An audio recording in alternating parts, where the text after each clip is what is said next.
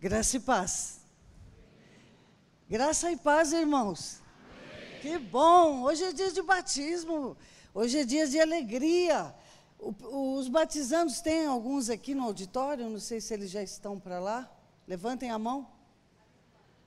Ah, estão aí. Tem alguns alunos meus aí. Benção! Que alegria ver vocês, viu? Hoje vamos ter alguns batismos. É, e eu queria ler para vocês a palavra de Deus, um texto bem conhecido. Você vai dizer, ah, Nauzira, eu sei decor. Sim, mas vamos ler, porque é a palavra, é a palavra de Deus. Abra a tua Bíblia em Mateus 28, o último versículo. Mateus 28, eu marquei aqui, agora não fico achando. Vamos lá. Mateus capítulo 28.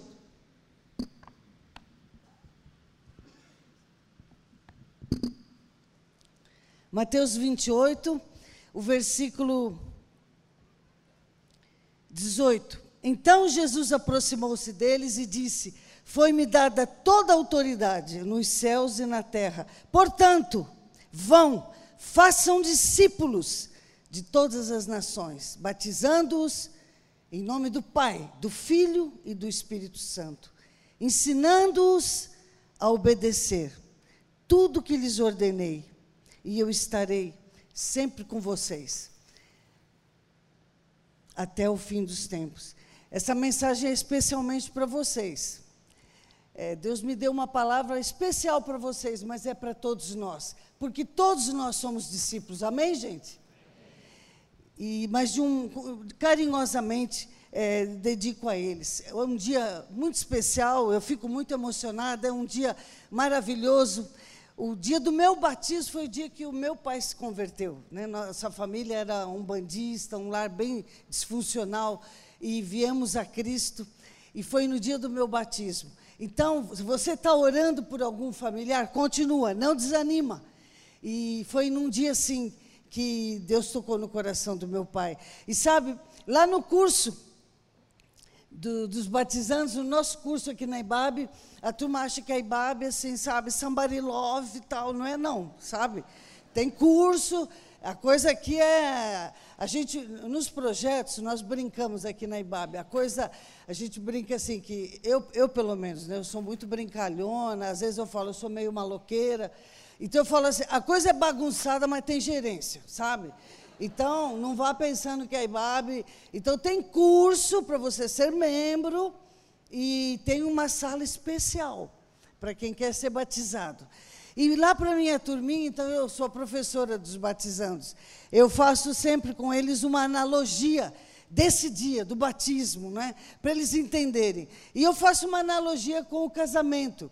É, a gente diz assim: as pessoas se conhecem, se apaixonam, e mais tarde, ao confirmar que a, a vida deles, ao confirmar que a tua vida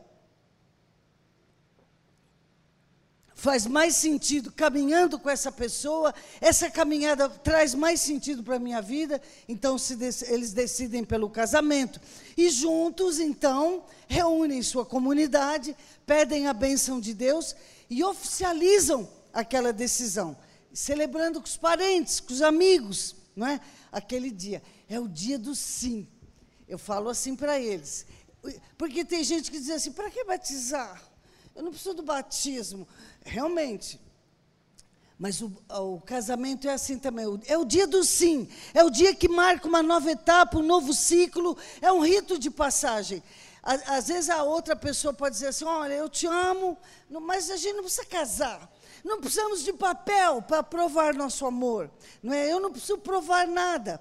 O cerimonial não vai mudar nada, não é? Às vezes a gente, as pessoas comentam. Realmente, não precisamos de cerimoniais, mas por que fazemos? Então, realmente, o ato do batismo também, por isso uso essa analogia, né?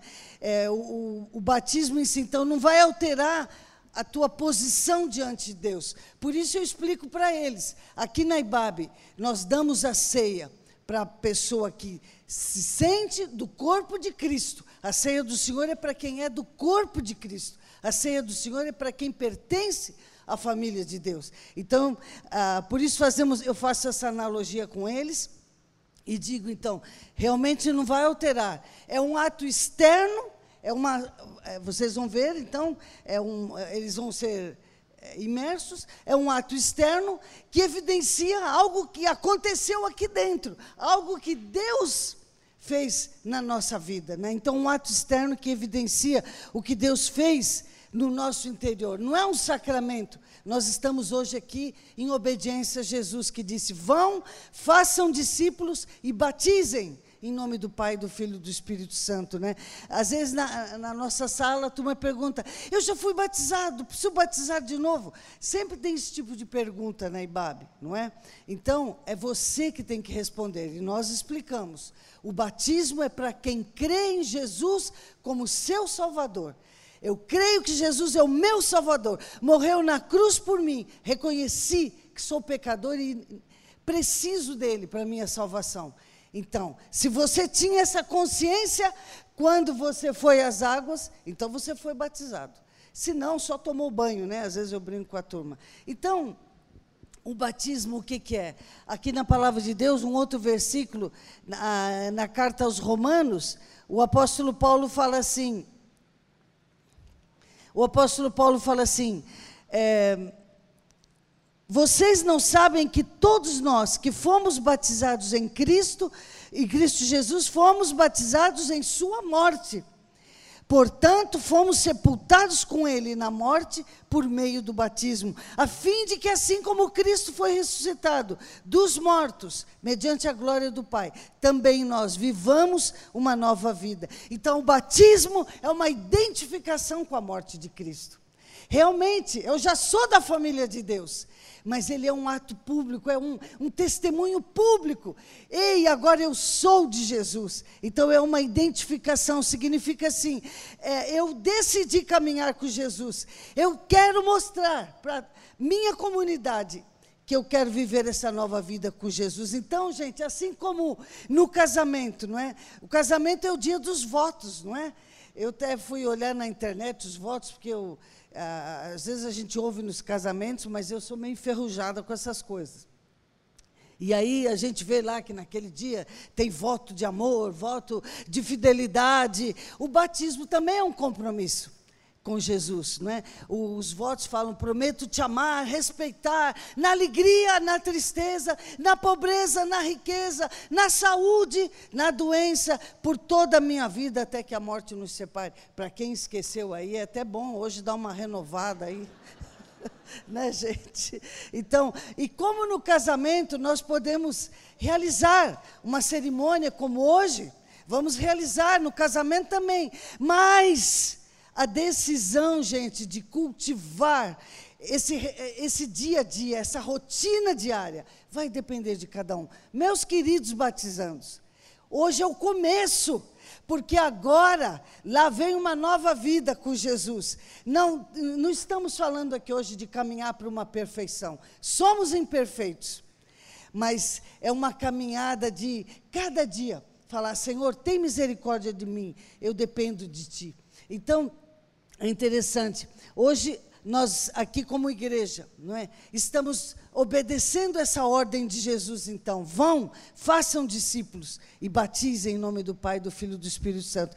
Quer dizer, hoje a pessoa se torna membro oficialmente, vários se tornaram membros, talvez aí no auditório é, tenhamos outros alunos, e agora a decisão para ser um discípulo é outra coisa. Hoje não vai dar tempo de falar tudo, mas é, a decisão de ser discípulo é pessoal, é cada um.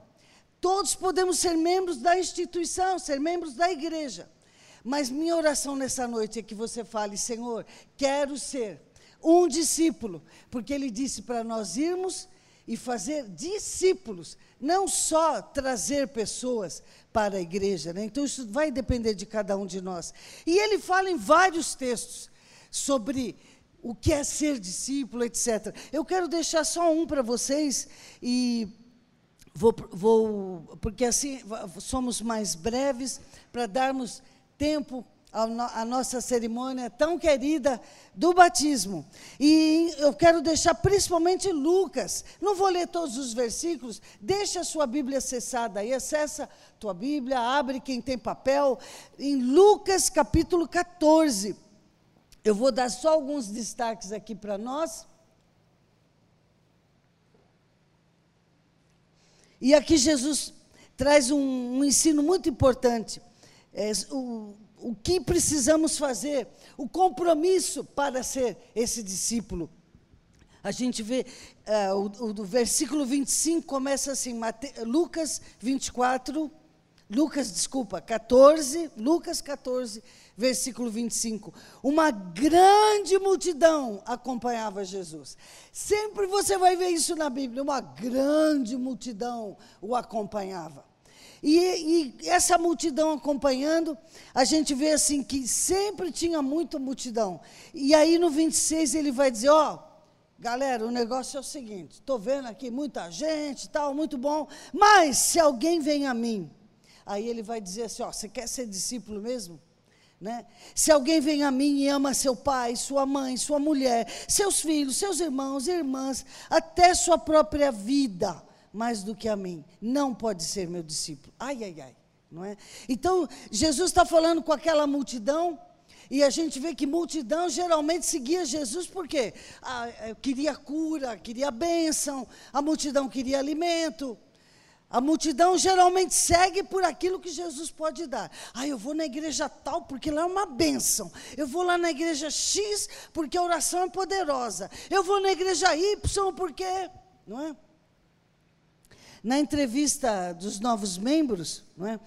sempre nós falamos, é, é, porque além do curso, viu gente, o negócio aqui é, é mais que nem vestibular e tal. Então tem, tem o curso, depois você vai passar por uma entrevista. Na entrevista, eu creio que todos os presbíteros falam, mas eu pelo menos falo. Uma das coisas que eu falo com eles, olha, não fique na multidão porque o auditório, a, a celebração, somos tantos, mas não se torne só mais um que você se engaje num dos ministérios aqui, viu, pessoal? Quero reforçar isso para vocês. Entra, vai cantar no coral, vai fazer alguma coisa, vai se engajar em algo, ou simplesmente dedicar sua vida à oração, enfim, mas continua na sua profissão, seu trabalho, etc, etc mas tenta não ser só um da multidão. Eu estou seguindo Jesus por, não é? E a gente vê então que Jesus fala assim: você quer ser meu discípulo? E o primeiro compromisso que Jesus pede ali do discípulo é como no dia dos votos, né? É o amor. Ele fala assim: olha. Se você amar alguém mais do que a mim, Jesus não está falando para você não amar esposa, pai, mãe. Você tem que amar mais Jesus. Ele fala: se você amar mais esses do que a mim, você não pode ser meu discípulo. Sabe, gente, é, eu trabalhei na África há 17 anos, já contei meu testemunho aqui, etc. Mas eu me lembro que uma vez, a ONU retirando os estrangeiros, naquela confusão, você tem que decidir, você tem que decidir no estresse, na. E eu fiquei assim, ai meu Deus, o que eu vou fazer? Não sei o que. E aí naquela coisa assim de, eu fui consultar um dos pastores. Mas eu já tinha consultado a palavra de Deus. E eu pedi a Deus, Senhor, fala comigo. E naquela confusão, você sabe que é o último voo. E um dos pastores disse assim para mim: É, irmã, amigo, é para essas horas, não é? Então, é, foi um preço difícil. Mas foi muito lindo esses anos ali. Então, ah, não estou dizendo que Deus vai pedir de você grandes sacrifícios e amores. Na minha vida, como missionária, eu não estou dizendo que tem que ser para você, não é? Estou usando alguns exemplos aqui. Eu tive que escolher ah, o meu projeto de vida ou casamento. Eu era noiva, só que na hora do vamos ver, a pessoa é, a coisa se tornou difícil. Falei, então eu vou. Aí fui sozinha. Não estou dizendo, gente, que quem vai servir a Deus vai ficar sozinho. Não tenha medo, tá bom, gente? Olha, aliás, eu adoro, eu gosto demais de orar por casamento, viu, gente? Sou casamenteira, às vezes eu brinco, eu tenho a unção do casamento. Aí muita gente que eu orei já já casou. Então, Deus tem alguém para você, Deus quer, o ideal de Deus é alguém para você, tá bom? Eu só estou dizendo isso que no meu caso, eu tive que fazer a escolha, não é? Tipo, eu te amo, mas eu amo mais Jesus. Eu amo Jesus mais que você. Então, tchau. É... Mas a outra coisa no, nos votos, no casamento, tem os votos lá, o voto de amor, eu prometo te amar, não sei o quê, mas tem também o voto de na tristeza, na alegria, no choro, em qualquer momento. É, eu não sei se esse relógio está para lá ou para cá, agora é que eu fui olhar. É, mas eu, já, eu vou acabar, pastor. É que agora que eu vi, eu sou meio surtada, sabe, gente? É, até perdi onde eu estava. Então, nos votos, tem o voto de amor, prometo te amar, não sei o quê. Mas o voto tem também, olha, eu estou com você para o que deve é, na pobreza, na riqueza, na, na alegria, na dor, na tristeza. Estamos juntos. É esse o voto no dia do casamento. Continua nossa, nossa analogia aí. E no casamento também, olha, é uma, um compromisso de uma unidade na adversidade em qualquer momento, todos os momentos. Vamos encarar. Não é? E por isso Jesus fala aqui, aqui está o segundo voto, aqui vem o segundo compromisso. Ele diz assim no verso 27, aquele que não carrega a sua cruz e não me segue, não pode ser meu discípulo. Então, é, pegar a sua cruz, tem gente assim, ai, quando minha vida melhorar, quando eu resolver uns problemas, eu venho para Jesus. Quantas vezes pessoas me disseram assim, ai, quando eu parar de fumar, eu venho. Ah, quando eu parar. Não, vem! Ah, nós temos que vir a Ele como estamos, o desafio é o poder de Deus que vai agir na nossa vida. Não importa, amém, gente? Então, ele fala: quem não carregar a sua cruz, não é? Ah, a gente hoje falar de cruz é uma coisa meio. E ele diz aqui também, pela segunda vez: não pode ser meu discípulo. Não sei quantos leram um livro, O Deus que Destrói Sonhos. É um livro interessante. Então, o autor faz uma crítica a essa teologia da good vibes, né? É, teologia da Xuxa é, como diz a música, tudo que eu quiser, o cara lá de cima vai me dar. Né? É, essa, essa é a teologia da Xuxa, não é a teologia da Ibabe, sabe, gente? Graças a Deus. Eu estou aqui porque aqui tem palavra de Deus. Aqui é palavra. É. Então, ele comenta que o ser humano e suas necessidades são o centro, enquanto Deus é um serviçal, Deus é o gênio da lâmpada. Eu quero isso, eu quero aquilo, né? E, eu, eu, você só agita a lampadinha lá que pronto. Mas a palavra de Deus diz, gente, nós não vamos fugir do sofrimento. Eu tantas vezes tentei fugir, na guerra eu já contei para vocês. Eu, ai, Senhor, me livra, me ajuda. Até que depois eu falei, Senhor, o Senhor está aqui, que bom, graças a Deus. Então, meus queridos, a Bíblia diz assim: ainda que eu ande pelo vale da sombra da morte, não temerei mal algum, porque tu estás comigo. Paulo fala que ele passou desespero pela própria vida. Irmãos, muitas vezes eu passei riscos de vida. A palavra de Deus diz: eu quero dizer para você nessa noite: você está passando luta? Você está passando uma crise, a Bíblia diz assim: não vos sobreveio tentação que não fosse humana. Deus é fiel e não permitirá que sejais tentados além das vossas forças. Amém, gente?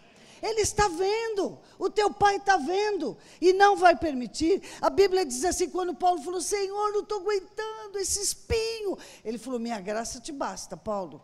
Aí ele, Paulo falou assim: opa, então eu vou até querer ficar fraquinho aqui para esse poder vir sobre mim. Não é? Lucas 8,13, nós vemos lá na parábola do bom semeador que a semente caiu em vários solos. Mas ele cai num, num solo lá que tinha muitas pedras, não tinha raiz. São aqueles que, na hora da dor, na hora da crise, dos problemas, ah, aconteceu isso na minha família, não quero mais Jesus. Ah, porque essa situação na minha família, eu não quero mais ir na igreja. É aquela semente que caiu no meio das pedras, não tem raiz, não é? Nós não seguimos Jesus por aquilo que Ele pode nos dar, não é? Quantas vezes eu quis desistir? Gente, eu em plena África, em pleno campo missionário, Missionária, várias vezes eu quis desistir, várias vezes. Eu falei, não, agora cheguei no fundo do poço, não é?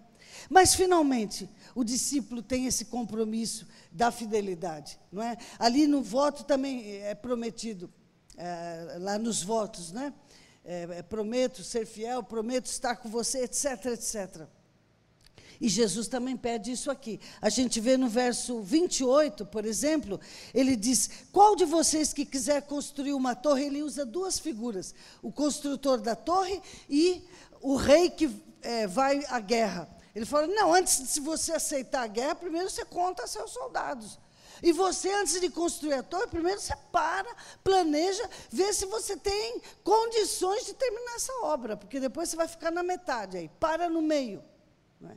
Então Jesus fala: Eu quero um voto de exclusividade. Pensa bem, não é? Ele diz é, voto de exclusividade e ele fala aqui no fim: olha, é, no 33, quem não renuncia tudo que tem, não pode ser meu discípulo, não é? Então ele fala: senta e calcula, pensa bem, não é?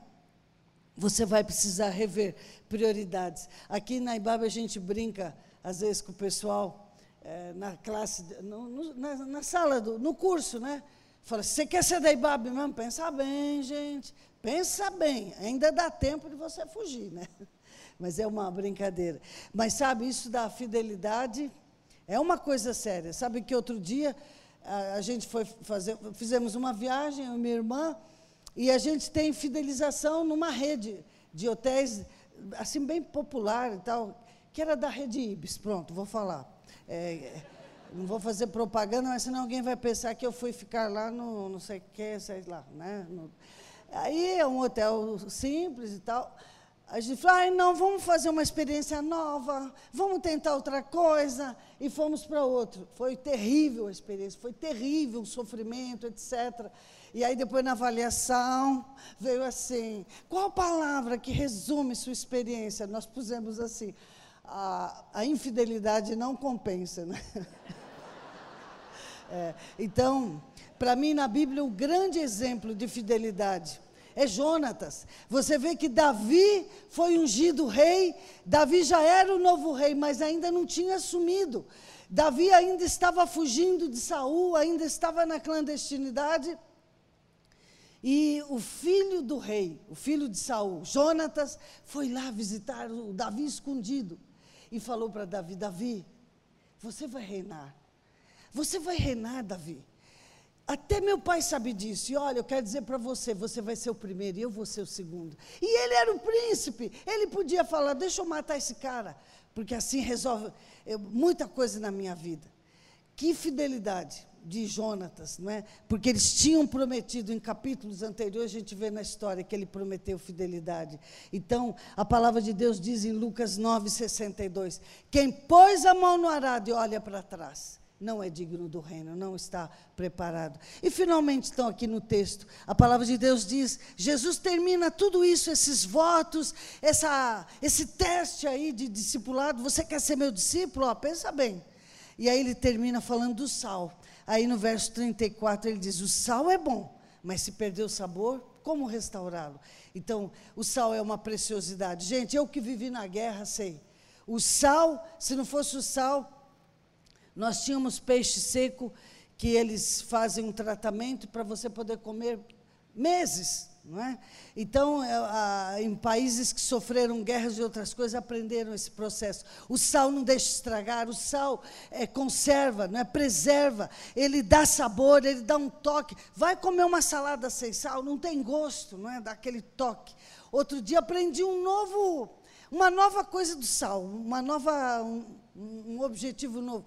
O sal, outro dia vi um chefe ensinando lavar frigideira chique, de tefal chique, assim. Ele falou assim: não pode pôr água assim. Ele falou: você põe sal grosso e faz assim e mantém o tefal. Viu, meninos e meninas?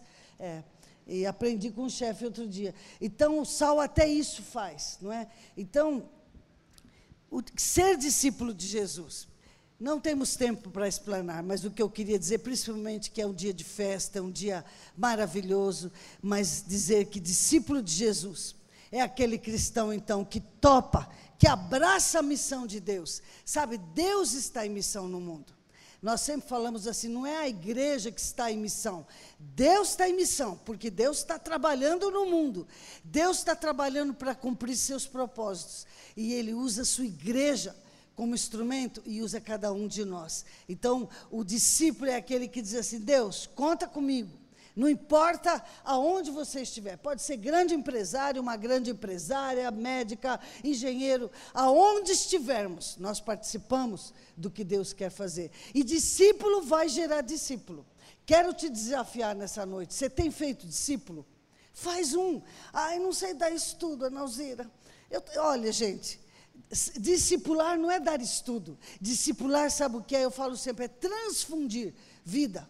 Você passar vida para alguém, chama para um café, até o jeito que você vai tratar o garçom, a pessoa está olhando para você, você está discipulando. Ó oh, garçom, está demorando aí, cara. o pessoal já viu. E, olha o discipulado que esse cara está fazendo comigo. Né? Você convida para ir de carro junto, aí você já está lá fazendo mil e umas no trânsito. Esse aí está me discipulando. Enfim, então não é só pegar um texto, mas é claro, com a palavra de Deus. Então, meus irmãos, nessa noite, quero orar por vocês. Se não tivesse batismo, hoje eu ia chamar você aqui para orar, porque é, Deus colocou no meu coração e quero orar por você. Que a gente nessa noite possa colocar isso para Deus. Deus, eis-me aqui. Eu quero ser um discípulo. Não quero ser só um membro da IBAB. Amém, gente? Minha marca não é essa. Não quero só ser um membro da IBAB. Eu quero ser, Senhor, um discípulo, uma discípula. Eu quero aqui e, e colocar isso para Deus, né? Conta comigo naquilo que o Senhor quer fazer. Então Jesus nos chama, gente, nessa noite, para essa jornada do discipulado. Então o batismo, pessoal, é um começo. É o dia do sim, é só o início. Nós podemos ter uma caminhada de relacionamento com Deus. Então, meus queridos, a Bíblia diz assim: buscai seu reino e sua justiça em primeiro lugar, e todas as outras coisas vos serão acrescentadas. Amém? Deus sabe o que vocês precisam. Mateus 6, depois lê na tua casa. Buscar o seu reino, busque a Ele em primeiro lugar. Ele sabe o que nós precisamos, não é? Ah, eu quero dizer para vocês aqui nessa igreja, aqui, não foi nesse auditório, foi no outro, mas na Ibabe, eu cheguei da África com a mão, com uma mão na frente e outra atrás, como dizem, com a bolsa de mão. E aqui nessa igreja foi levantada uma oferta, num dia onde o pastor falou: gente, a Ana chegou, vamos cuidar dela. E essa igreja que levantou meu apartamento. Hoje eu tenho minha casa, moro bem, aqui perto de Genópolis. E no meu nome.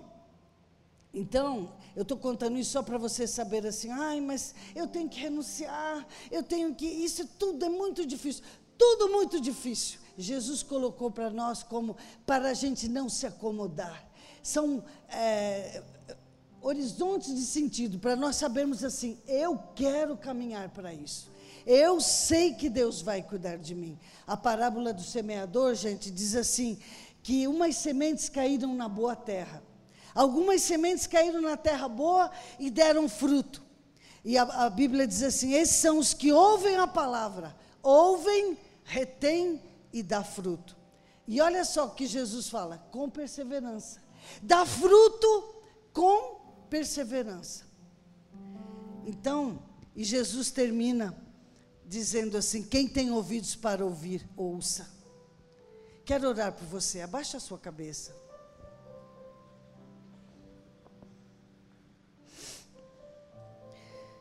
Senhor, nós te louvamos por essa noite. Glórias ao teu nome, Senhor, porque hoje é um dia de festa, é um dia de alegria, Senhor. Quantas pessoas, Senhor, se entregando a Ti, fazendo a decisão, tomando a decisão de, Senhor, eu quero fazer essa caminhada, estar nessa caminhada com o Senhor. Eu quero, Senhor, eu decido. Obrigada por esse dia que é um símbolo Obrigada, Senhor, porque hoje é o dia do sim. Sim, sim, eu quero, Jesus, eu quero. Põe tua mão, Senhor, sobre cada um que vai ser batizado. Que esse início de caminhada, Pai, que alegria, nada venha tirar essa alegria. Que o Senhor guarde os seus corações, Pai, em nome de Jesus. Abençoa suas famílias, abençoa os seus queridos, ó Deus. E eu oro por todos aqui no auditório. Tem misericórdia de nós, Pai. Eu me coloco diante de Ti também, Senhor. Ó oh Deus, eu sei que não sou perfeita e tudo que está aqui na Tua palavra, nenhum de nós aqui pode dizer que somos. Nenhum de nós aqui pode dizer que te ama acima de tudo, porque cada dia é um desafio, cada dia, Senhor, é uma decisão, é uma escolha. Nenhum de nós aqui pode dizer que renunciou tudo, porque, Senhor, cada dia temos tantas lutas e escolhas. Ó oh, Senhor, cada um de nós tem as batalhas diárias, mas uma coisa nós agradecemos, Senhor, porque o Senhor está conosco. Obrigada, Senhor, porque a tua palavra nos ensina que, ó oh Deus, a tua palavra diz que o Senhor está conosco. A tua palavra diz, Senhor, que o que nós temos que fazer é se entregar. A nossa parte é se entregar e permitir que o teu Espírito Santo venha e trabalhe na nossa vida. Sim, ó Deus, que o teu Espírito Santo nessa hora trabalhe em nós, nos dando essa fome, esta sede de ser discípulos de verdade. Ó Pai, queremos caminhar sim, tendo esse texto aqui como realmente uma meta para a nossa vida. Eu oro por cada um aqui. E se tem alguém sofrendo aqui, Senhor, tem alguém em lutas de enfermidade, alguma situação, coloco diante do Senhor.